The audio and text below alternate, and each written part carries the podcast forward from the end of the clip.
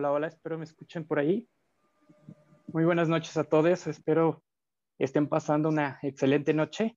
Y bueno, estamos listos para, ay, perdón, estamos listos para iniciar con eh, nuestra plática del día de hoy. Eh, seguramente, pues, socios, clientes, a ti, invitado que estás aquí, eh, pues por alguna razón, todos estos mitos, dudas que tenemos, nos, nos han hecho estar aquí esta noche para escuchar pues una valiosísima información que seguramente eh, pues en estos tiempos sigue siendo de, gran utilidad y, bueno, a despejar todas estas dudas ¿no? que tenemos. Sin más preámbulo y con el permiso de ustedes, me permito presentar a, primero que nada, una personísima excelente, un ser humano con una calidad humana eh, increíble, muy comprometido y muy fiel a su profesión y bueno, admirable eh, su capacidad como médico, como líder eh, del negocio de, Usana. Y pues eh, estoy hablando de un gran amigo a quien admiro mucho y él es el doctor José María Cota, especialista en rehabilitación con una especialidad en rehabilitación en pediatría. tiene bastantes cursos diplomados en medicina alternativa, medicina ortomolecular, es el coach, líder plata del negocio Sana y motivador platino Premier. Entonces, amigo, pues encantadísimo de y un honor presentarte. Adelante y todos atentos a escuchar todo, todo lo que nos vas a aportar esta noche. Ok, Oscar, muy buenas tardes. Muchísimas gracias en verdad por tu presentación. Sabes que el cariño y el, el amor es, es, recíproco y pues al ser parte de mi equipo, pues también estoy súper orgulloso de que, de todo lo que hemos estado trabajando juntos, ¿no? Y lo que hemos estado platicando semana tras semana. Y pues bueno, muchísimas gracias. Yo sabes que te, que te admiro muchísimo también y que he aprendido muchísimo de ti, ¿sí? Muchísimas gracias, Oscar. Pues bueno, pues muchísimas gracias. Empezamos con la presentación. Voy a, a, a permitirme compartir mi pantalla para que puedan ver, pues bueno, Un poco del respaldo de la información que, les traigo. Mm, realmente es como una actualización. No sé si se acuerdan, a muchos, algunos de ustedes, este, ya esta presentación en algún, hace un par de meses, quizá un, poquito más, no, no, recuerdo bien la fecha, estuve, estuve platicándoles acerca de, pues de, esta situación que es la, situación COVID, ¿no? La situación que estamos viviendo, la situación pandemia. Y pues vamos a, platicar un poquito acerca de las actualizaciones. ¿Cómo estamos actualmente? ¿Cómo vamos con el tema pandemia?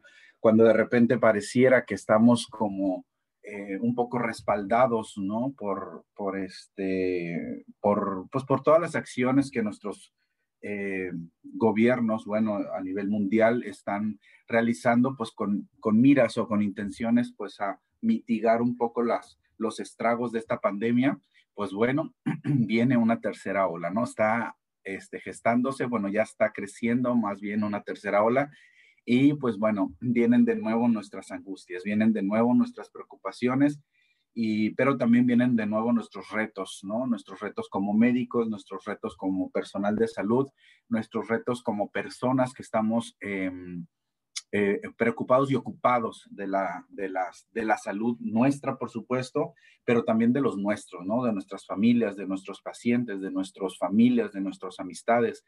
Y creo que es, de vital importancia el que, el que estemos informados a cómo vamos hasta hoy, cómo, cómo nos encontramos a nivel mundial, a nivel México, cómo, cómo va esta parte de la vacunación, qué tanto me puedo sentir tranquilo eh, de estar vacunado, ¿no?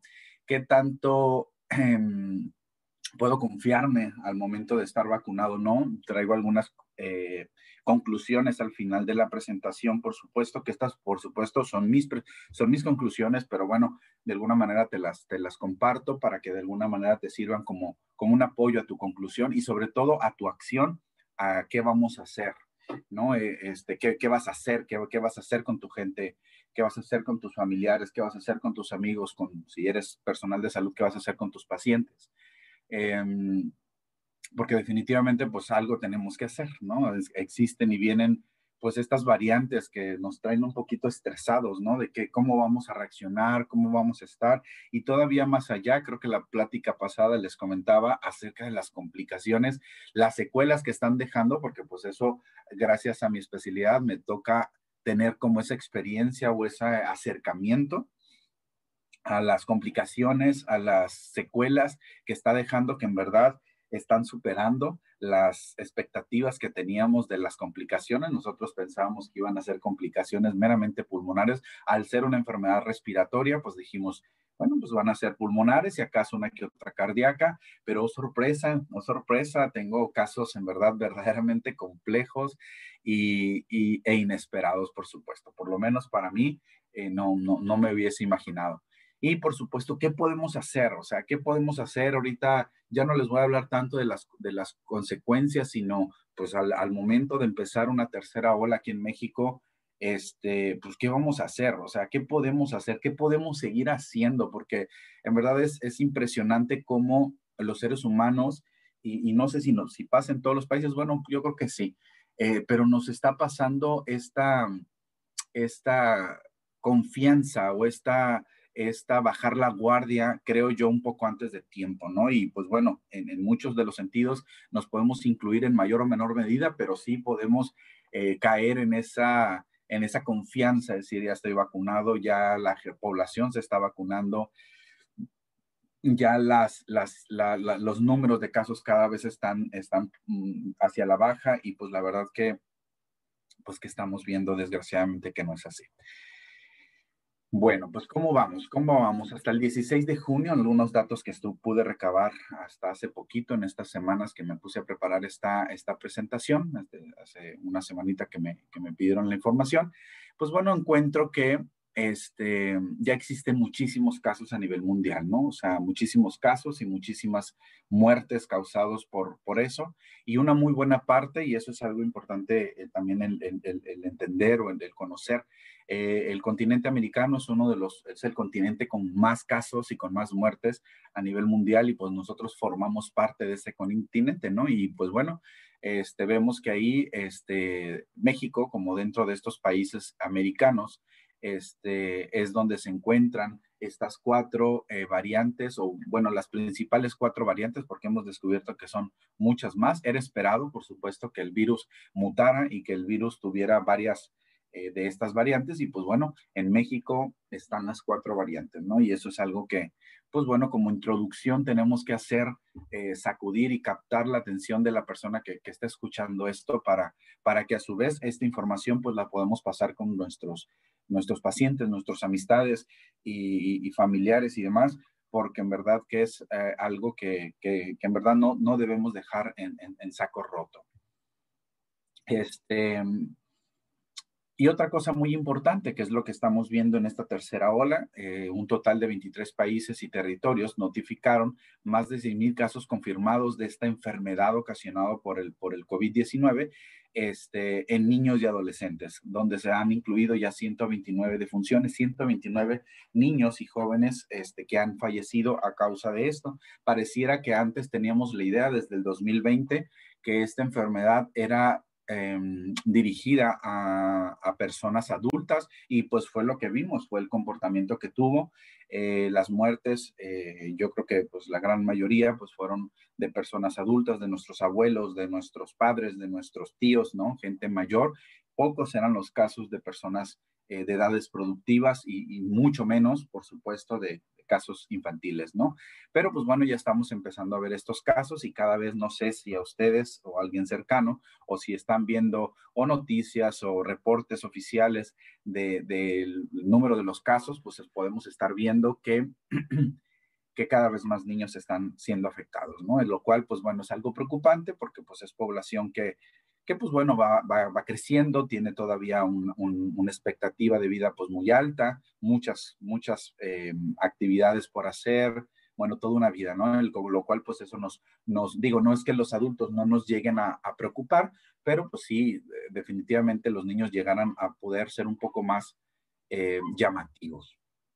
Vemos aquí la curva, cómo se ha comportado este, en los últimos, desde que iniciamos hasta, hasta hoy. Y como vemos cómo a nivel de este, a nivel mundial, cómo se han comportado estas olas, ¿no? Cómo fueron en aumento desde marzo del año pasado, eh, cómo hemos ido aumentando, aumentando, aumentando para agosto, este, agosto, septiembre, arrancar la ola fuerte para este, en enero, si se acuerdan, diciembre, enero fueron de los meses más difíciles del COVID, baja importantemente previo a la Semana Santa y posterior a la Semana Santa a nivel mundial vimos otro, otro, otro pico importante. Bajamos de forma considerable, pero este, si se fijan aquí a, la fecha del 4 de julio, o sea, hace un, par de semanas, este, empieza otra vez la alza, empieza otra vez la alza y bueno, en esta ocasión empezamos a ver casos eh, de otras variantes, eh, incluso hasta se ha pensado en que existen otros, otros virus u otras bacterias que están ocasionando esto.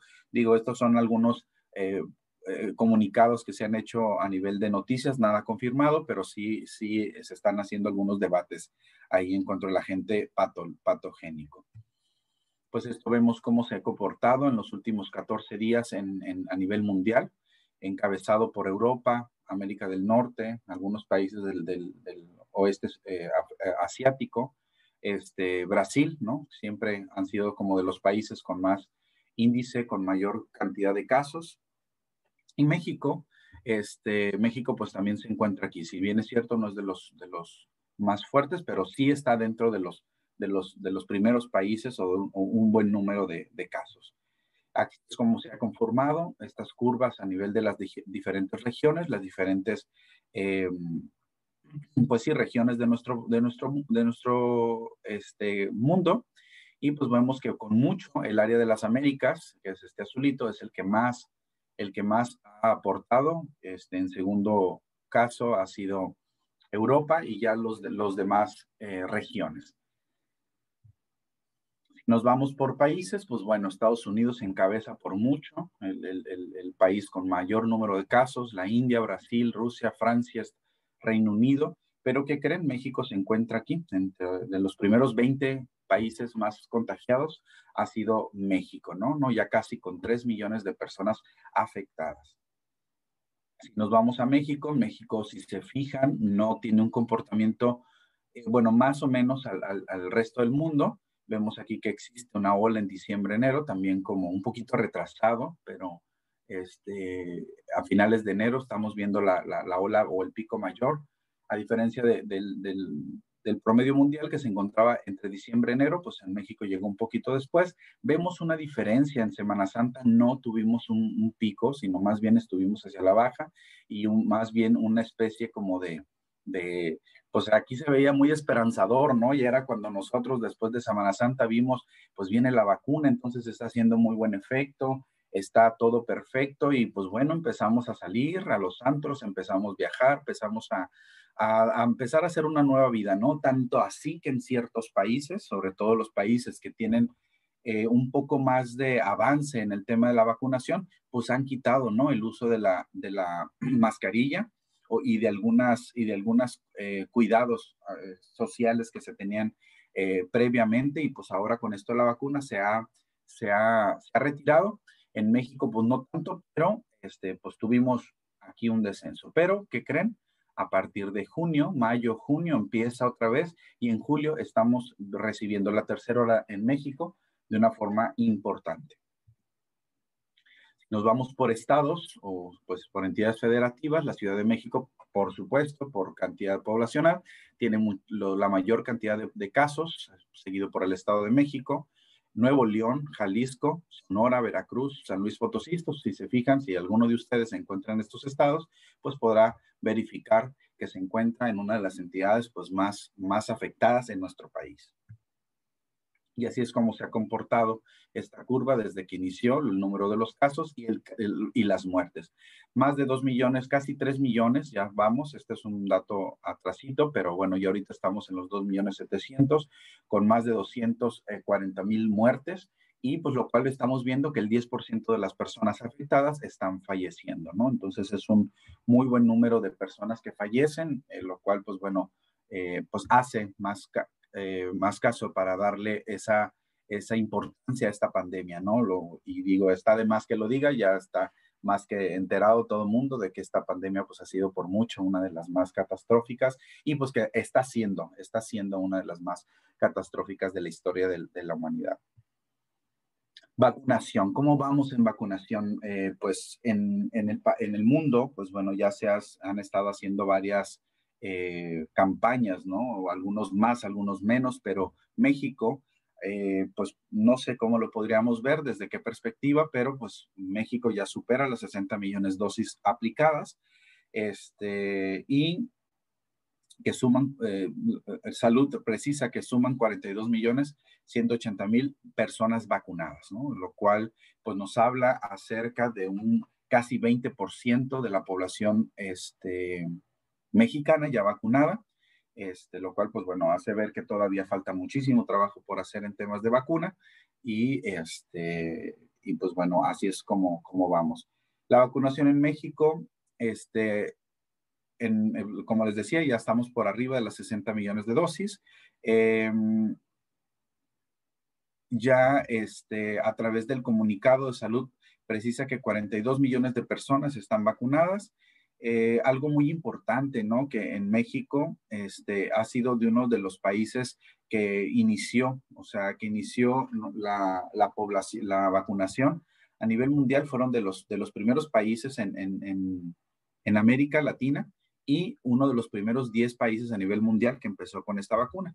Y también este, algo muy importante, pues que sabemos las dosis que, bueno, perdón, las, el tipo de vacunas que estamos utilizando, como es Pfizer, AstraZeneca, Sinovac, este, Sputnik, eh, la Cancino y la Jensen, ¿no? Son como las vacunas que se están utilizando. Sabemos que existe muchísima controversia social en base a esto de las vacunas. La verdad que eso no me voy a detener a platicar ese tema. Es un tema hasta, hasta cierto punto controversial, pero bueno, estamos, eh, se está haciendo varias actividades en, eh, en, en, en post de la, de la, de la vacunación. Este, así es como está la vacunación a nivel mundial, este, es como se ha comportado. Este, hay personas que se vacunan una sola vez y hay personas que se vacunan dos veces. Esto es cómo se encuentra México en comparación del resto del, del, mundo. México más o menos tenemos un 20% de población. Los países que ven un poco en verde más oscuro son los países que más em, avance tienen. Chile es uno de los que encabeza esta vacunación con más del 60% de su población. Estados Unidos el 40%, Canadá el 60%. Este, bueno, así por ahí nos podemos ir en varios, en varios. España, por ejemplo, el 50 alrededor del 50% de su población vacunada. Y pues bueno, otro de los, de los sustos o de las noticias que nos están un poco quejando o, pues mermando un poco nuestra tranquilidad, pues son estas variantes que se están presentando en estos, en estos, en estas situaciones, ¿no? El mayor riesgo actual para el mundo eh, como tal, pues es una alerta, ya que pues estamos viendo que esta variante es un poco más contagiosa, un poco más fácil de que, de que se pueda contagiar la gente y pues va más hacia las personas jóvenes y también no eh, también se ha descubierto ahorita lo vamos a ver eh, que esta variedad pues mm, son de las vacunas que más eh, perdón son de las variantes que, que, más afecta a las personas vacunadas. Entonces ahí es donde vamos a hablar un poco acerca del pues de esto no esto esto de, de las conclusiones que podemos hacer que de qué onda con la vacunación no se han descubierto muchísimas variantes, ¿no? O sea, muchas, muchas variantes, las cuales, pues, este, eh, la OMS nos ha comunicado que, este, que hay dos clasificaciones, las variantes de preocupación, alfa, beta, gamma y delta, que son, pues, los más comunes o las más, o las más, este, las más frecuentes, las, las iniciales, y delta, pues, bueno, eh, de alguna forma, este, como la, las, las variantes como más las que más se han encontrado. Pero también existen otras variantes que, pues bueno, ahí están, no se han descubierto, no se han más bien descrito de forma eh, completa, pero pues bueno, también, también sabemos que existen. Mm, países en los cuales, este, eh, de, la, de, América Latina, que se encuentran las variantes, las alfa, beta, gamma y beta, eh, delta, perdón, nos vamos a buscar a México, Y México se encuentra aquí donde tiene las cuatro variantes, ¿no? Quiere decir que nosotros como mexicanos tenemos el riesgo a tener cualquiera de estas variantes. La Delta. Lo que más preocupa de esta variante es que se propaga mucho más fácil de persona a persona, aumentando las infecciones y hospitales entre los no vacunados. No necesariamente es más peligrosa, no necesariamente. Puede ser que sí, pero no necesariamente. ¿Qué es lo que hace preocupante a Delta?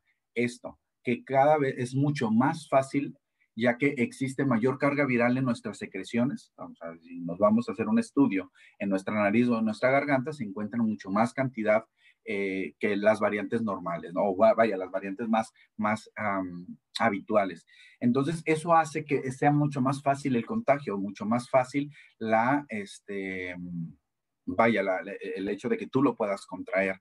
También está reuniendo pruebas de que es capaz de infectar a personas totalmente vacunadas, ¿no? Y pues bueno, la vacuna afortunadamente, pues eso es algo que sí tenemos que platicar y que sí se tiene que rescatar. Hay mucha gente que está en contra, por supuesto, pero la vacuna eh, estadísticamente pues nos ha dicho que sí ha mejorado mucho eh, sobre todo el, desenlace de las personas que están vacunadas, ¿no? Personas que no están vacunadas, el noventa y tantos por ciento de las personas que fallecen no se encuentran vacunadas contra un 40 por ciento de las personas vacunadas, que no quiere decir que la vacuna va, te va a ser totalmente inmune, pero vaya, sí que te tiene una mejor probabilidad de que no tengas las fases eh, o, las, expresiones severas y tampoco la muerte, ¿no? Entonces, eh, pero pues ojo con esta delta, estamos vacunados y de aquí la primera conclusión.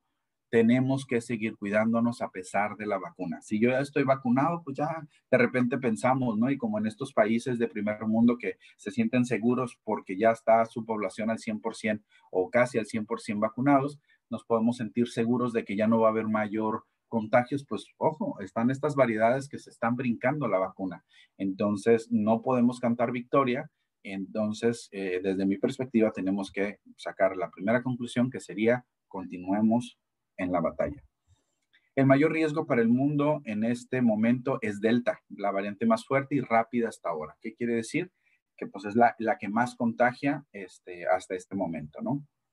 ¿Cómo puedo prevenir? Y esto nos lo dice la, OMS, eh, en, que ya, ya esto yo creo que nos los hasta ya en canciones ya debe de aparecer, ¿no? Este, no dudo que en cualquier momento un reggaetonero saque esto porque lo hemos mencionado tantas veces.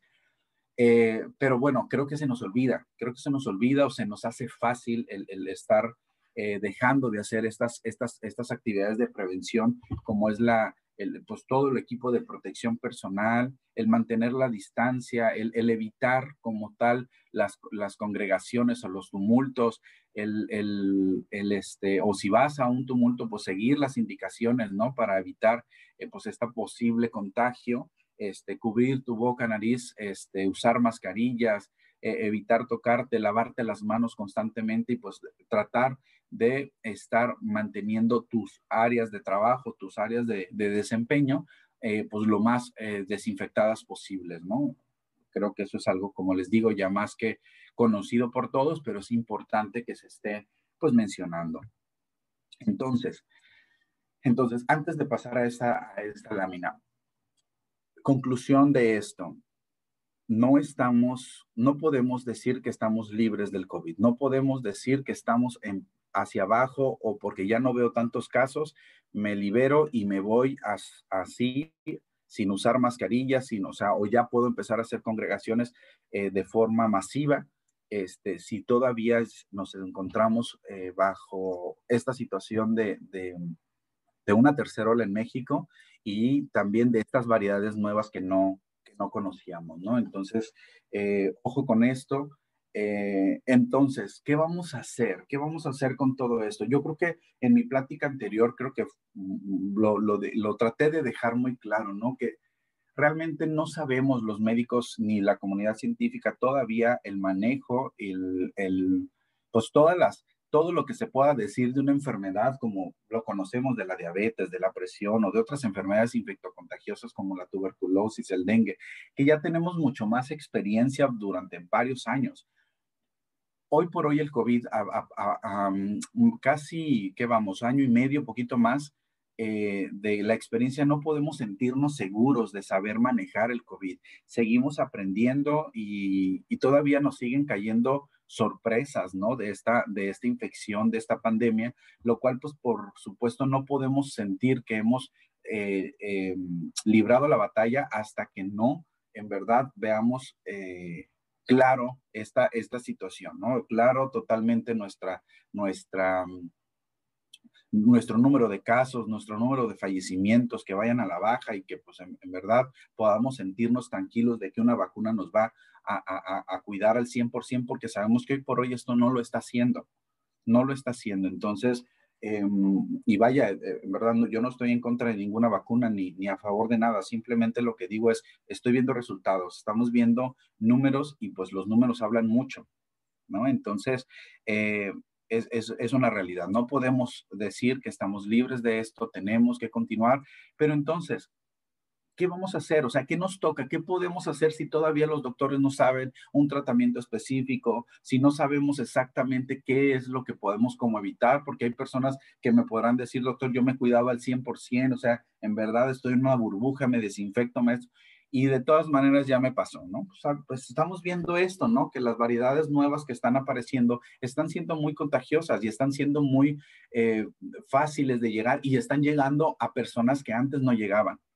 Entonces, es de suma importancia todavía redoblar los esfuerzos de la prevención. Entonces, ¿qué es lo que tenemos que hacer? Como siempre, desde que yo empecé a estudiar medicina, eh, lo que nos dicen es la prevención es la madre de la medicina. Entonces, prevenir y, qué, y cómo podemos prevenir.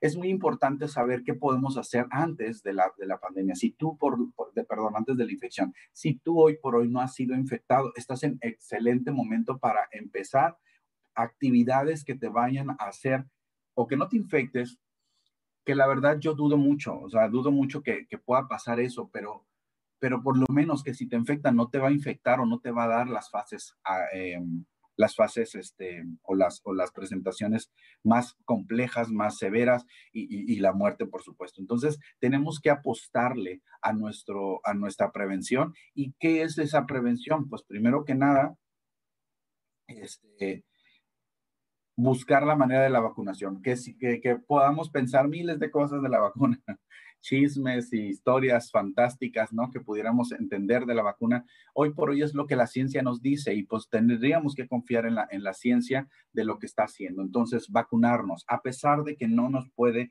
asegurar el 100% de nuestra, de nuestra mm, seguridad en salud, pues es lo que más nos, o sea, ahorita los resultados dicen que la, la, persona que se vacuna tiene más posibilidades de sobrevivir o de, o de presentar un cuadro leve el uso del equipo de protección personal. ¿Cuáles son estos? Que si tú te dedicas al área médica, pues que utilices, o sea, tus equipos de protección personal, tu careta, tus guantes, tus gogles, tus, tu, tu KN95, este, tu, bata, esto, tu filipina para protegerte, el hecho de cambiarte de ropa cada vez que vas a atender a un paciente, etcétera, etcétera, etcétera la sana distancia, por lo menos nos piden metro y medio, dos metros de distancia y tratar de no mantener distancia más que la necesaria.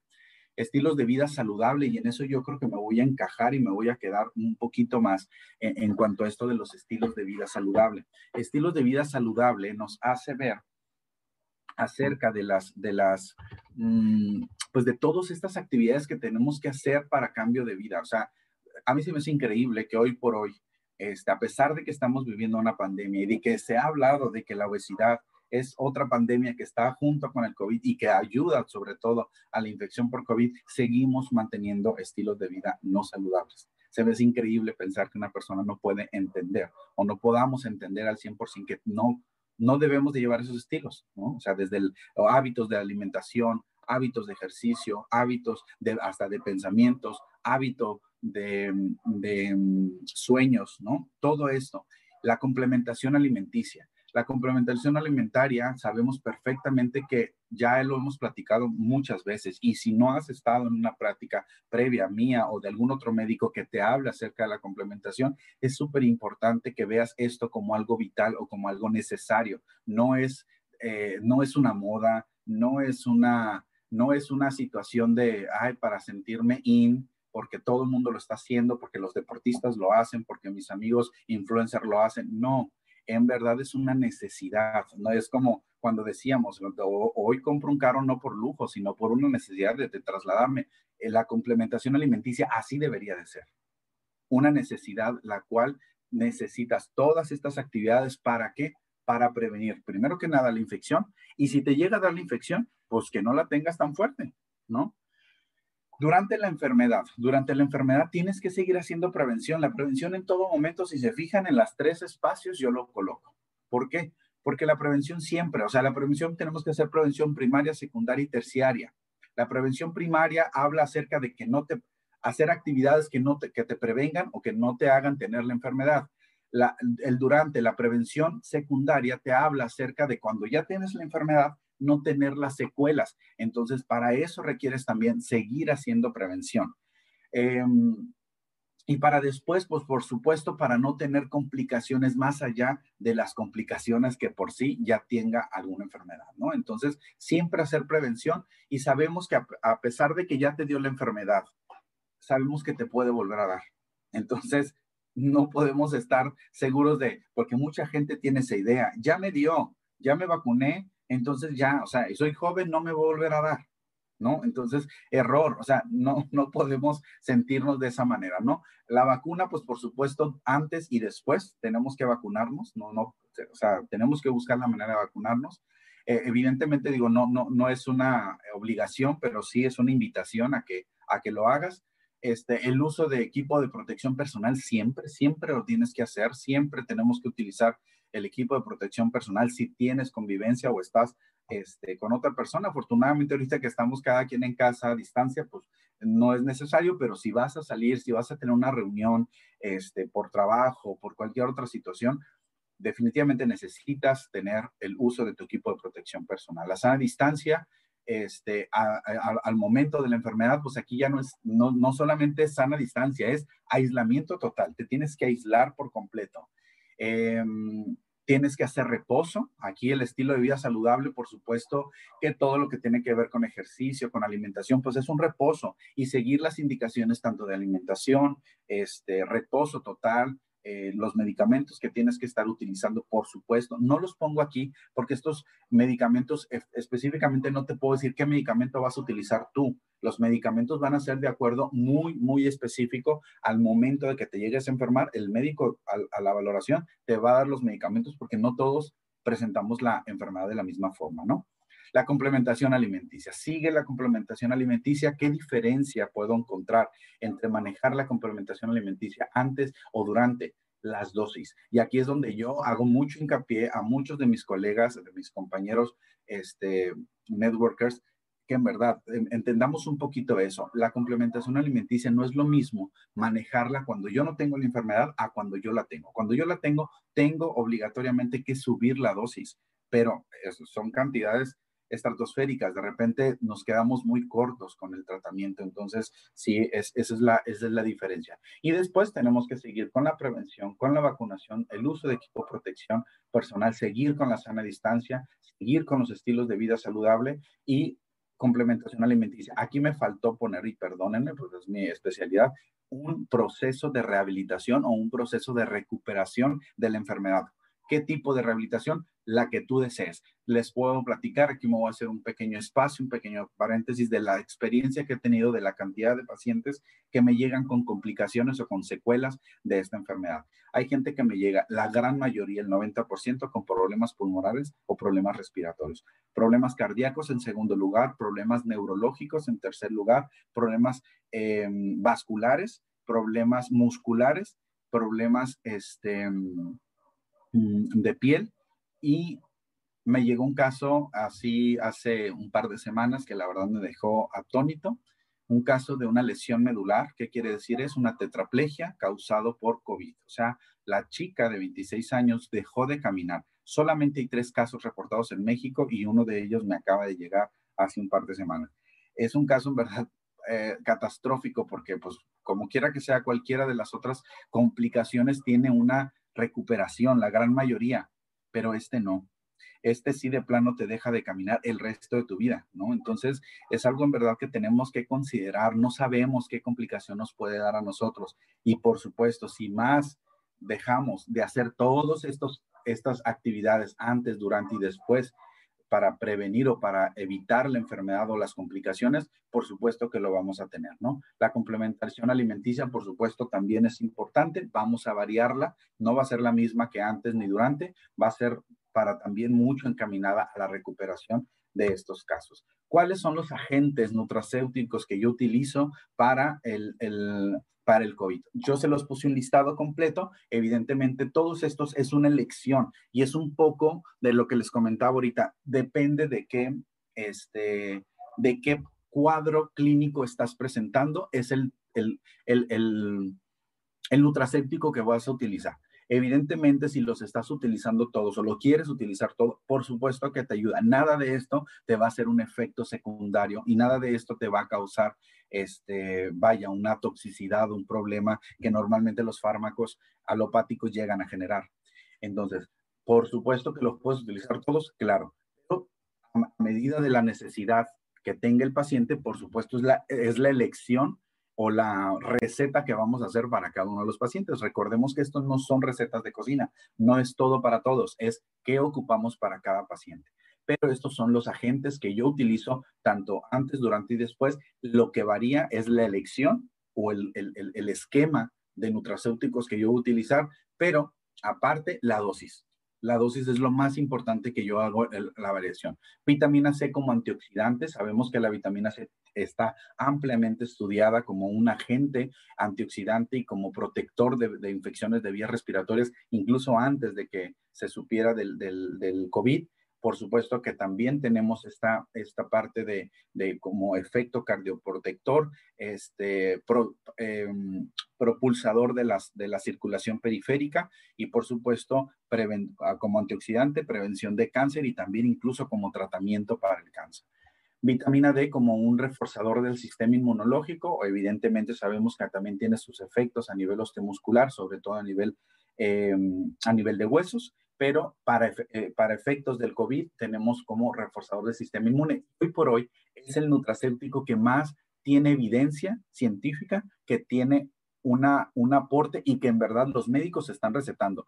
La mayoría de los médicos no utilizan todo este arsenal de nutracéuticos, pero la vitamina D es algo que sí lo van a recetar. Eso se los puedo asegurar y sí les pido que siempre, siempre, siempre tengan consideración la vitamina D como primera opción para el tratamiento del COVID, para el tratamiento durante, Evidentemente que antes y después es súper necesario, pero para el tratamiento algo que sí tiene evidencia científica es la vitamina D.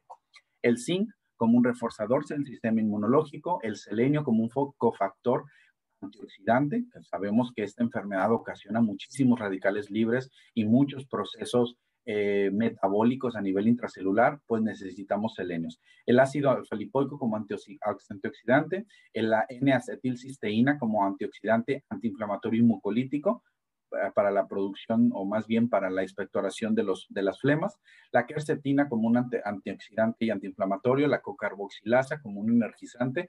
Sabemos que una parte del COVID, una, una consecuencia del COVID es la fatiga crónica. La carboxilasa eh, utilizada en vía intra, intravenosa, la verdad que les ayuda muchísimo a estos pacientes. El omega 3 como un antiinflamatorio, sabemos que tiene muchísimas otras más eh, efectos, pero para el efecto COVID, pues es más el anti, antiinflamatorio y su apoyo para la circulación. La coenzima Q10, por favor, es otra que tienen que darle a un paciente que tiene COVID y sobre todo para la recuperación. Yo les puedo decir que esa es el que, de las cosas que yo más he utilizado en mi práctica clínica con mejores resultados que yo he visto inmediatamente que el paciente empieza a tomar coenzima Q10 a dosis de mínimo 200 a 300 miligramos este, por día y en verdad el paciente siente una gran mejoría a nivel cardíaco. ¿Por qué? Porque mejora su energía, mejora su calidad cardíaca y por supuesto que mejora su circulación.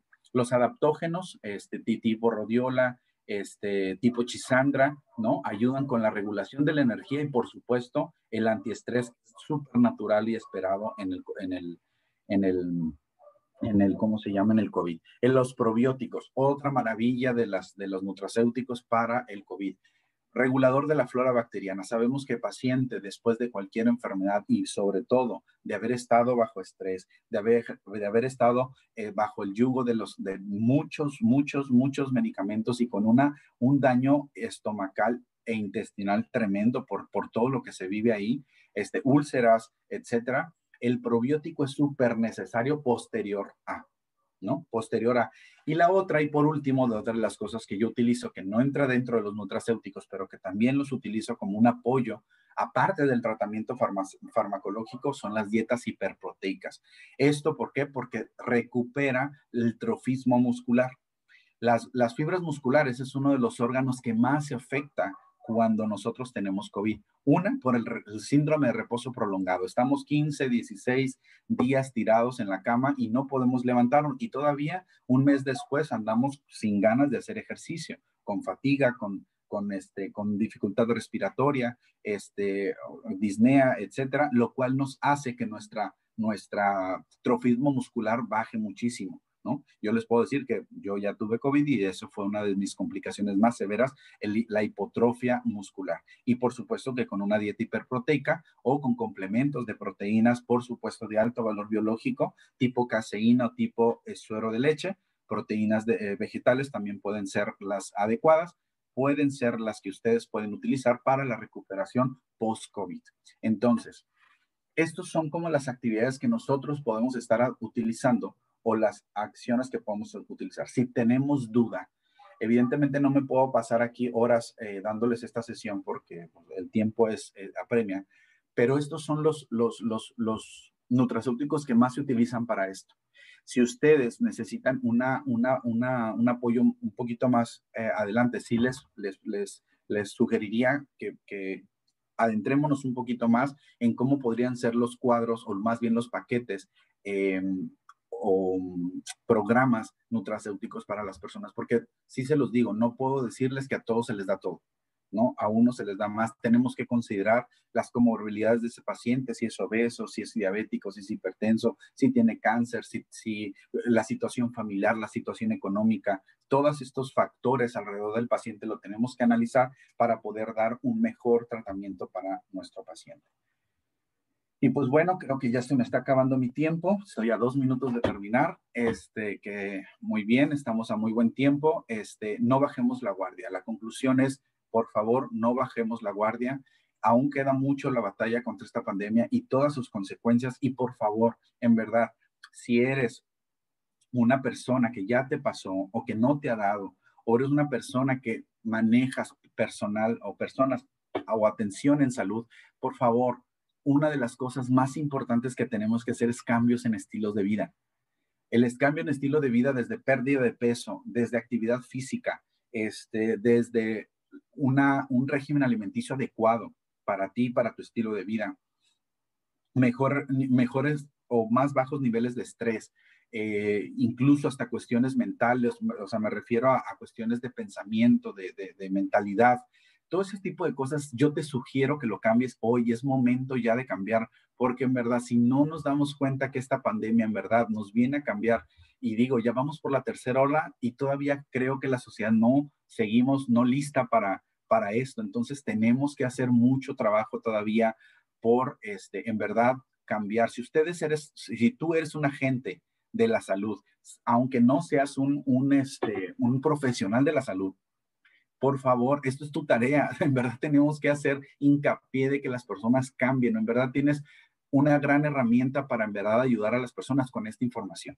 ¿no? Si ya quieres un programa de, de, de, nutrición, si ya quieres un programa de ejercicio, si ya quieres un programa de hábitos, acércate con las personas profesionales y que te hagan un, un, un programa exclusivo para ti, tomando en cuenta toda tu circunstancia vital. Pero no puedes decir sigo igual, sigo en fiesta, sigo tomando, sigo fumando, sigo eh, siendo gordito. O sea, no podemos seguir así. En verdad se los digo y, en verdad más que toda esta información eh, que les he pasado hoy, si te quedas con la, con la idea de que en verdad tienes que cambiar de hábitos y tienes que ayudar a otras personas a cambiar de hábitos, con eso en verdad México y el mundo está del otro lado. Pero pues bueno, es una tarea muy compleja, muy difícil y pues yo creo que es, es, es, el reto para todas las personas que estamos apasionados de estos temas de la salud y de la prevención de la salud, ¿no? Pues con esto termino. La verdad que muchísimas gracias por la invitación, como siempre. Para mí es un gusto estar siempre platicando con ustedes y, dando esta información. ¿Por qué? Porque yo también aprendo cada vez más de esto, ¿no? Entonces, en verdad, muchísimas gracias por su atención y pues quedo, no sé si va a haber espacio para preguntas y si no, eh, pueden dejarlas aquí en el chat. thank you